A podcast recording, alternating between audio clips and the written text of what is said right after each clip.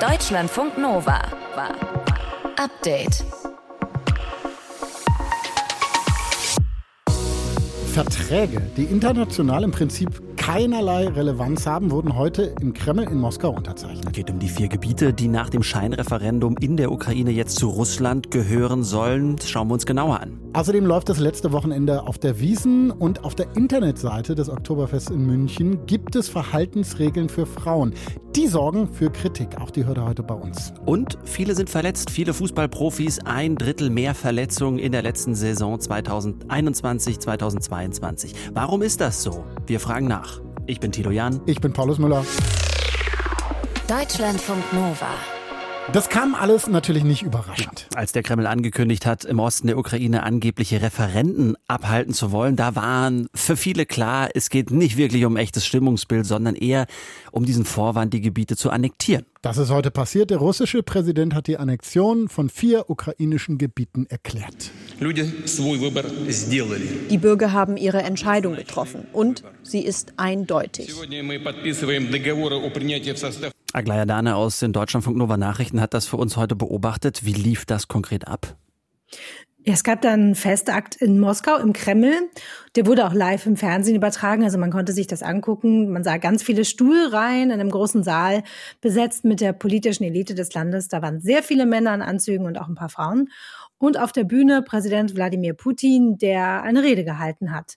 Und dann hat er das Abkommen zur Annexion unterschrieben. Und das haben dann auch die Besatzungschefs der vier Gebiete getan, die eben annektiert werden. Das ist Donetsk, Luhansk, Cherson und Zaporizhia. Und äh, ja, diese Gebiete sind äh, ja zum Teil von russischen Truppen besetzt. Und nach der Unterzeichnung haben die prorussischen Anführer und Putin sich dann an den Händen gefasst und Russland gerufen. Mhm. Russland hat sich an den Händen und sagt, wir haben diese vier Gebiete annektiert. Was bedeutet das? Also das bedeutet erstmal, dass aus Putins Sicht diese Gebiete jetzt zur russischen Föderation gehören. Mhm. Die Menschen, die dort leben, die sollen ab sofort russische Staatsbürger sein.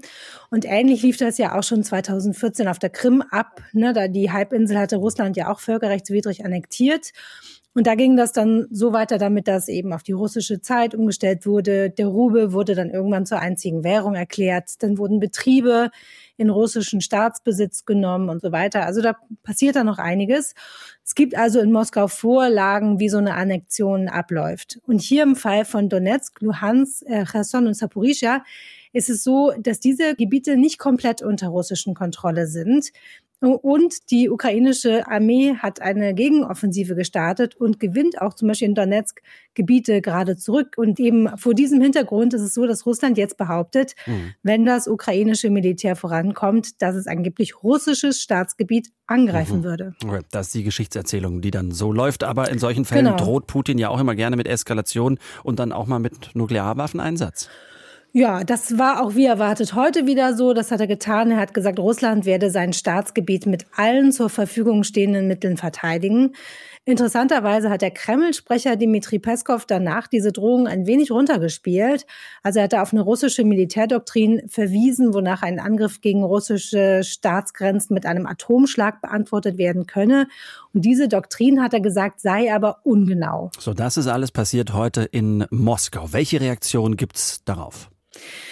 Die Weltgemeinschaft hat diese Annexion nicht anerkannt. Die widerspricht einfach komplett dem Völkerrecht. Ein Staat kann nicht einfach Gebiete eines anderen Staates erst für unabhängig erklären und dann übernehmen. Und auch wenn es bei diesen sogenannten Referenten angeblich eine Mehrheit für den Beitritt zu Russland äh, gestimmt hat, diese Wahl ist ja absolut nicht fair und frei abgelaufen. Und deswegen hat die Europäische Union die Annexion auch scharf verurteilt. Dieser illegal Russland gefährde die weltweite Sicherheit. Es wird wahrscheinlich bald auch neue Sanktionen geben. Es ist ja schon achtes Sanktionspaket in Arbeit. Darin soll es unter anderem eine Preisdecke für russisches Öl geben. Und äh, genau, über diese Sanktionen werden die 27 EU-Staats- und Regierungschefinnen und Chefs wahrscheinlich nächste Woche bei einem informellen Gipfel in Prag abstimmen. Hm. Der Kreml hat heute einseitig vier ukrainische Gebiete annektiert. International hat das natürlich noch keine Relevanz. Die Hintergründe dazu waren das von Aglaya Dana aus unserem Deutschlandfunk Nova Nachrichtenteam. Deutschlandfunk Nova. Update. 3, 2, 1.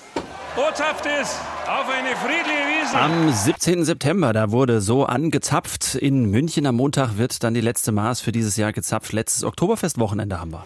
Das waren jetzt ein paar Wochen mit viel, viel Gaudi, mit Bier, Schweinsbraten, Musik, Kotze und Corona-Infektion und mit einer Debatte über Verhaltensregeln. Mhm, denn auf der Seite des Oktoberfests gibt's Tipps für Frauen, wie die sich verhalten sollten, zum Beispiel beim Thema K.O.-Tropfen und daran gibt's Kritik. Der Vorwurf ist hier, äh, die Verantwortung wird den potenziellen Opfern zugeschoben. Warum gibt es keine Verhaltensregeln für Männer und was lässt sich gegen das Problem sexueller Übergriffe machen? Genau darüber habe ich mit Christina Gottlöber gesprochen von der Initiative Sichere Wiesen für Mädchen und Frauen, die da auch ein Safe Space betreuen auf dem Wiesengelände. Ist es falsch, Frauen Tipps zu geben, wie sie sich auf dem Oktoberfest verhalten sollten? Es ist ein Dilemma. Man kann es, glaube ich, nicht anders sagen. Es ist ein Dilemma. Wir geben diese Tipps nicht gerne. Wir geben die auch natürlich, obwohl wir wissen, dass das eigentlich nicht so sein darf, dass man heutzutage noch oder überhaupt generell Frauen Tipps für ein in Anführungsstrichen richtiges Verhalten geben muss sondern natürlich sind die Täter aufgefordert, äh, Grenzen zu wahren und ihr Verhalten zu unterlassen, sich vernünftig zu verhalten, auch wenn viel Alkohol fließt, auch auf dem Oktoberfest. Leider ist aber aus unserer Erfahrung die Situation nach wie vor so, dass es auf dem Oktoberfest ganz, ganz schnell in bestimmten Situationen wirklich zu gefährlichen Situationen für Mädchen und Frauen kommen kann. Und da wir darum wissen, geben wir diese Tipps, damit Mädchen und Frauen sich sicher fühlen können und sich besser schützen können. Nun wird ja auch gesagt, dass auf der anderen Seite es keine Verhaltensregeln für Männer geben würde. Nur kann man sich ja das nicht wirklich vorstellen. Also ich meine, hey, nicht grapschen, keine sexistischen Sprüche. Das sollte ja eigentlich jedem klar sein. Sowas muss man doch nicht wirklich aufschreiben oder noch auf Schilder schreiben oder so. Ich denke, dass das auch nichts bringt. Also wenn mir wirklich jemand äh, glaubhaft vermittelt, dass er keine Ahnung hat, dass das nicht in Ordnung ist, dann weiß ich nicht, äh, falle ich wahrscheinlich äh, tot um und äh, kann das nicht glauben, weil natürlich ist das allen klar. Wir wissen, wie man sich zu verhalten hat. Es ist ganz klar, wo die Grenzen sind. Das ist sicherlich auch den ausländischen Besuchern in München klar.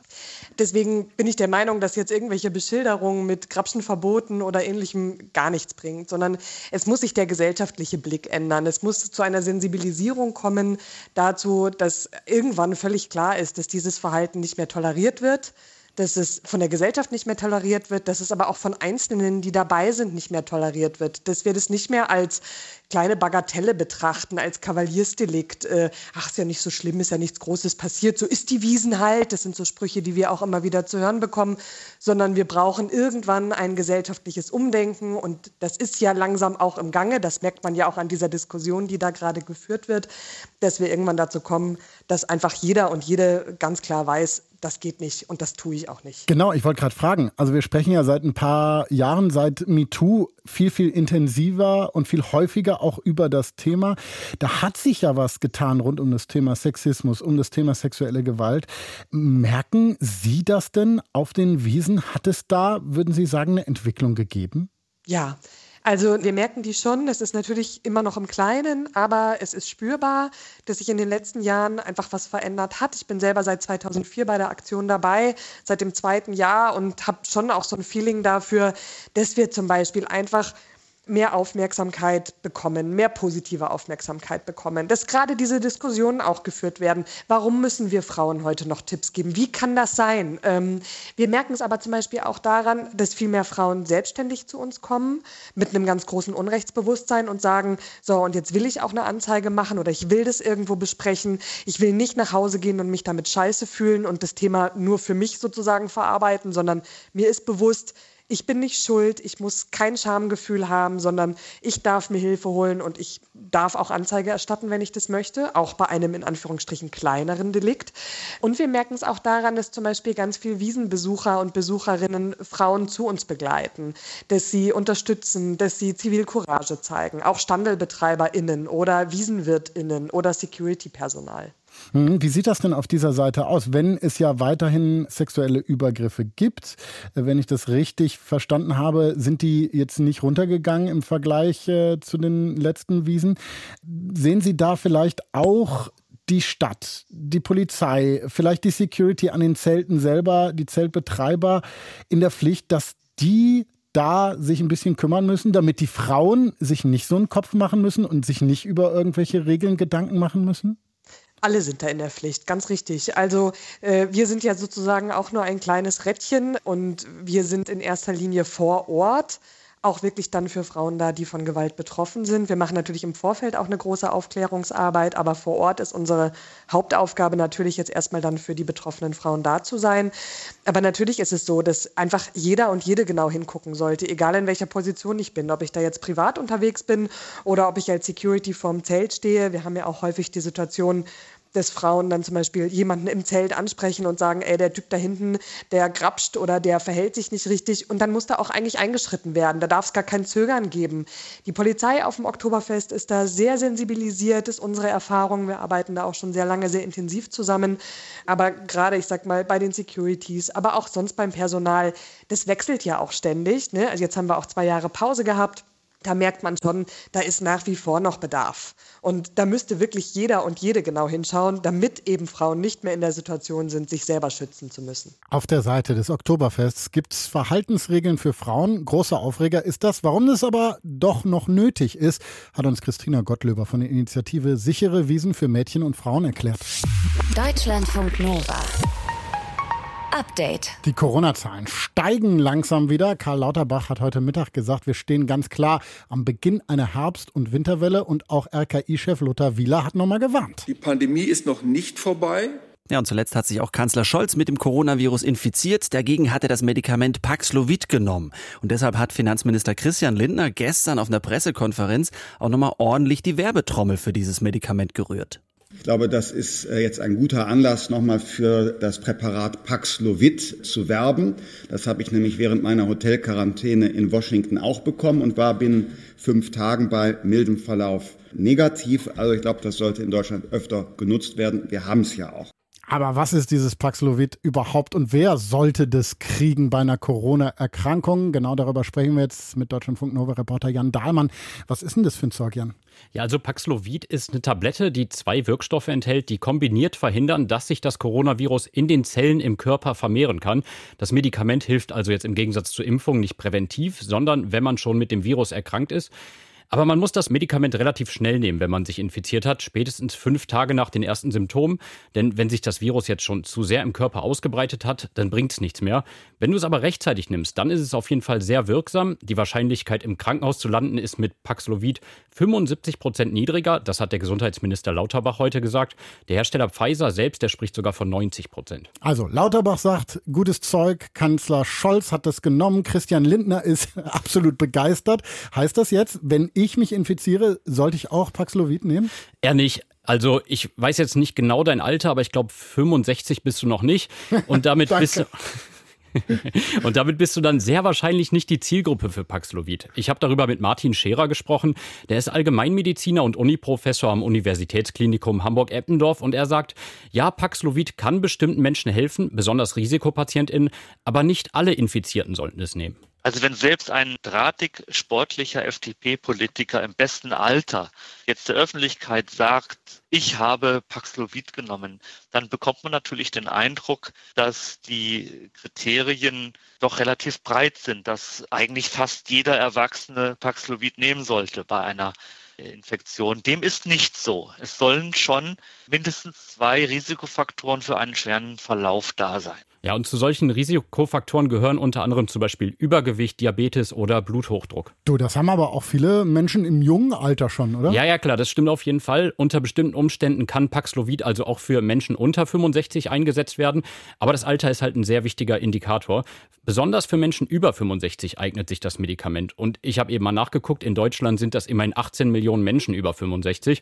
Aber es gibt eben auch Menschen, die Paxlovid auf keinen Fall nehmen sollten es gibt wirklich auch ganz klare Kontraindikationen. Also das ist eine Schwangerschaft, das ist eine schwere Nierenerkrankung, schwere Leberfunktionsstörungen oder auch Drogenkonsum. Da muss man schon aufpassen. Ähm, gerade bei Frauen im gebärfähigen Alter oder bei stillenden Frauen. Und dann weiß man inzwischen auch, dass extrem viele Medikamente, die zeitgleich eingenommen werden, ein Problem sein können.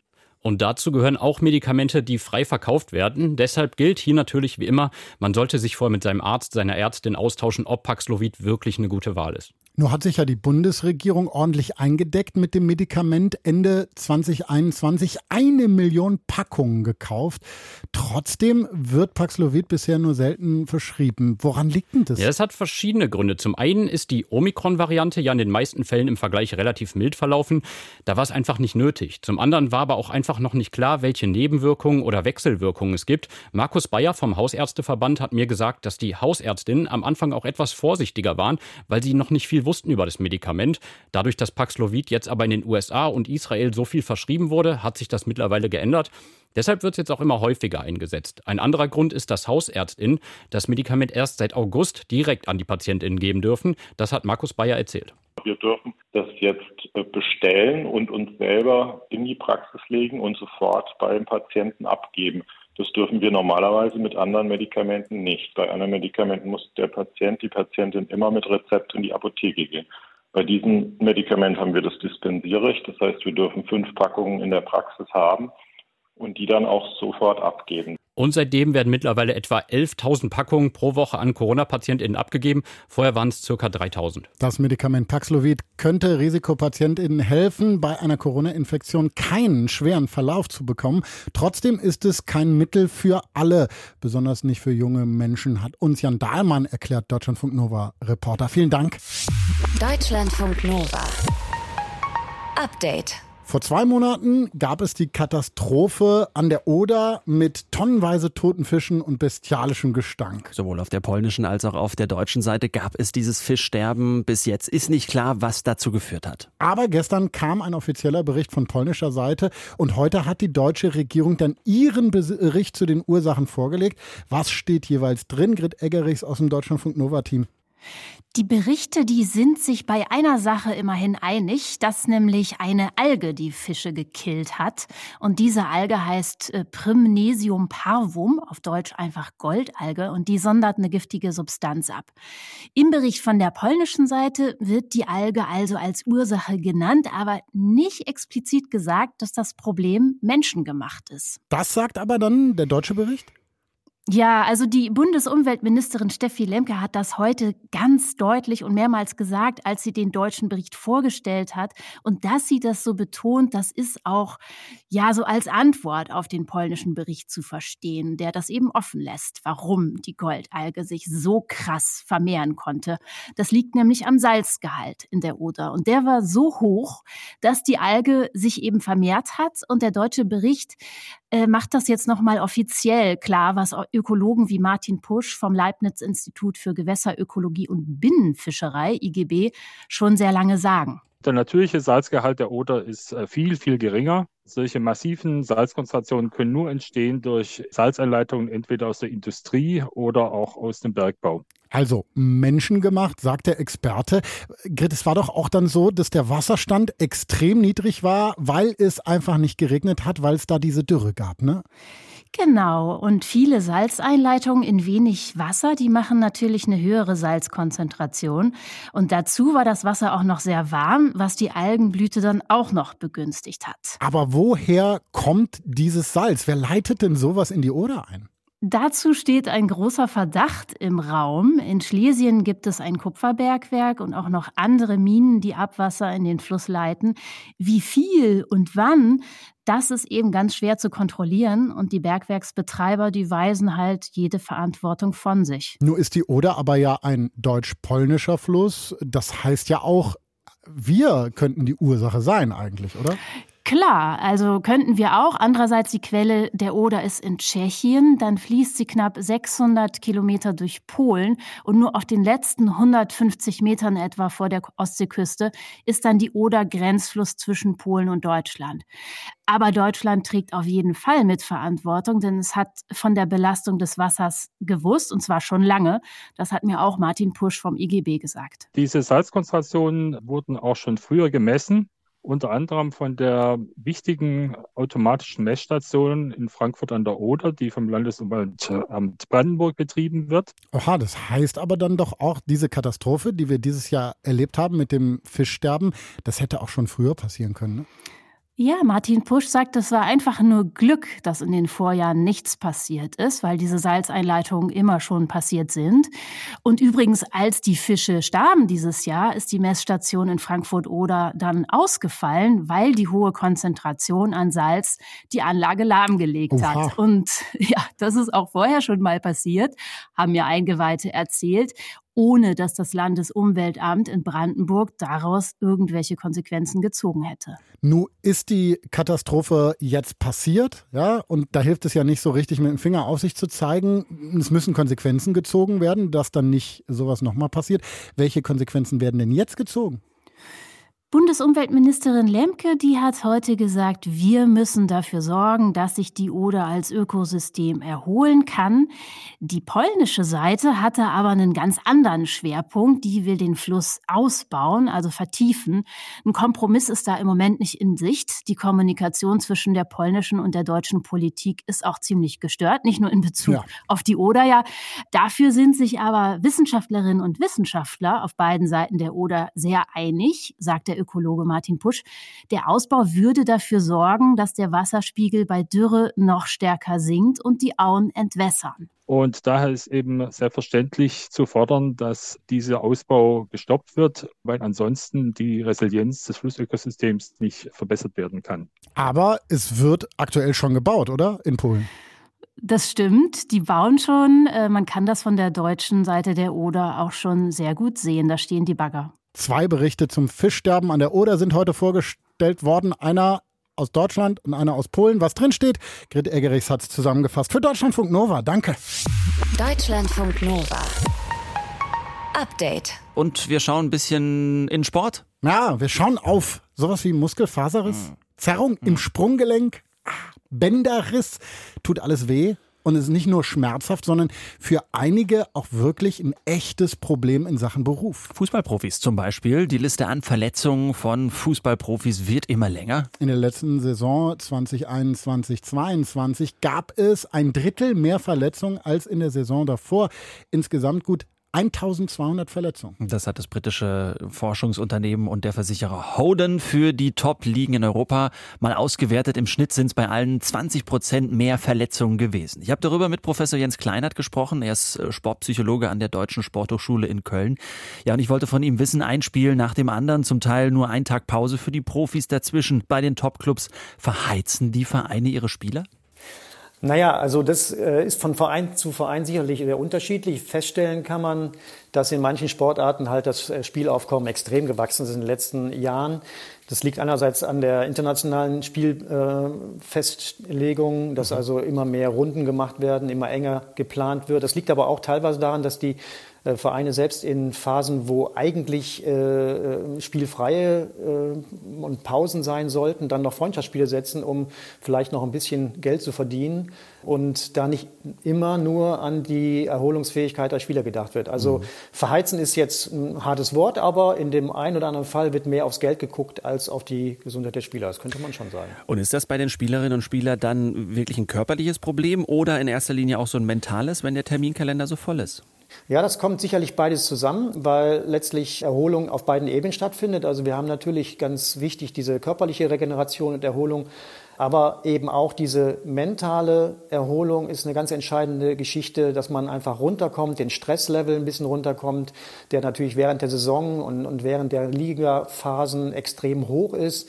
Die emotionale Belastung, wenn Sie so wollen, weil es ja ein unheimlicher Druck für manche Spieler auch ist. Äh, nicht nur bezogen auf Gewinn, sondern auch bleibe ich im Kader, äh, mhm. meine Leistung muss ich zeigen. Und es hängt auch bei den Verletzungen zusammen, weil wir können auch durch Studien nachweisen, dass einfach emotionale Unaufmerksamkeit äh, dazu führt einfach, dass Verletzungen gesteigert werden. Und auf der anderen Seite kann auch eine höhere Risikobereitschaft Grund für Verletzungen sein, wenn man einfach Angst hat, äh, rauszufliegen aus dem Kader und sich mehr zumutet, als man eigentlich äh, sich zumuten sollte, dann mhm. kann das auch zu einer Verletzung führen. Also Körper und Psyche hängen hier wirklich an einem Strang. Ich meine, das ist natürlich auch eine schwierige Sache. Man findet ja selbst oft nicht raus, was kann man seinem Körper noch zumuten oder was ist überhaupt zuzumuten. Welche Rolle spielen Verletzungen, die nicht richtig auskuriert werden? Werden denn? Ja, es gibt zwei Dinge, die man äh, unterscheiden muss nach Verletzungen. Also einerseits die, die möglicherweise nicht richtig auskuriert sind. Normalerweise ist es schon so, dass Physiotherapeutin und äh, Arzt oder Ärztin einfach schon darauf achten. Aber äh, klar, wenn es jetzt ein Spieler ist, der total wichtig ist für die Mannschaft äh, mhm. und wo der Trainer sagt, Mensch, geht's nicht schon, dann ist man, wenn es auf der Kante ist, manchmal dazu geneigt, den Spieler schon mal spielen zu lassen. Und das Schlimme ist natürlich dann vor allem, dass der Spieler selbst oder die Spielerin sich da unsicher fühlt, weil er oder sie ja weiß, hm, eigentlich bin ich noch nicht so richtig gesund. Mhm. Also das Gefühl, nicht fit zu sein, kann tatsächlich auch wieder eine Verletzungsursache sein, weil wenn ich mich nicht fit fühle, verhalte ich mich einfach anders, gehe anders in den Zweikampf rein. Mhm. Und dieses veränderte Verhalten kann einfach auch zu technischen Fehlern führen, unabhängig davon, dass möglicherweise wirklich noch ein körperliches Problem vorliegt. Äh, das ist also das eine. Und das andere ist manchmal nach Verletzungen, dass einfach Angst vor einer Wiederverletzung da ist. Das ist auch nicht so selten. Mhm. Äh, auch da gibt es äh, Studien zu, die wir gemacht haben, dass man einfach Verletzungsangst, wenn die vorliegt, tatsächlich dann auch mit Verletzungen korreliert, insbesondere mit schwerwiegenden Verletzungen, weil dann auch wieder die Angst dazu führt, dass man äh, bestimmte Dinge einfach falsch macht mhm. oder bestimmte Entscheidungen falsch trifft. Mhm. Normalerweise sind Europameisterschaften und Weltmeisterschaften ja immer in der Sommerpause bei den Fußballerinnen und Fußballern. Mhm. Jetzt mhm. haben wir das dieses Jahr aber so, dass die aktuelle Saison unterbrochen wird im November mit dieser WM in Katar. Was ist davon zu halten? Naja, aus Regenerationssicht äh, kleines Desaster könnte man fast sagen, äh, weil letztlich gerade in solchen Regenerationsphasen plötzlich ein großes Turnier gelegt wird. Also mhm. zumindest für die, die jetzt daran teilnehmen, müssen und natürlich auch wollen. Da ist äh, quasi in der Zeit null mentale Erholung, null körperliche Erholung. Äh, Winterpause ist für was anderes gedacht gewesen auch. Das ist eine Phase, wo man sich vielleicht mal mit Familie, mit Freunden mal was anderes macht als Profifußball. Insofern haben wir da auch hier wieder eine politische Entscheidung, die die Verbände gefällt haben und äh, die letztlich nicht unbedingt mit Berücksichtigung der Spieler letztlich da gefällt wird an der Stelle. Zumindest müsste man überlegen, wurde daran gedacht, was dann nach der WM passiert, sind dann da genügend Erholungs- und Regenerationszeiten, wie wird mit den Spielern dann umgegangen. Aber das sind dann individuelle Entscheidungen der, der Spieler bzw. der Vereine. Aber gut ist das nicht. Sagte Jens Kleinert, Sportpsychologe an der Deutschen Sporthochschule in Köln. 20 Prozent mehr Verletzungen bei den Top-Fußballclubs, bei den Spielern in der Saison 2021, 2022. In der Bundesliga sind sogar 33 Prozent mehr Verletzungen. Deutschlandfunk Nova. Update. Immer Montag bis Freitag auf deutschlandfunknova.de und überall, wo es Podcasts gibt. Deutschlandfunk Nova.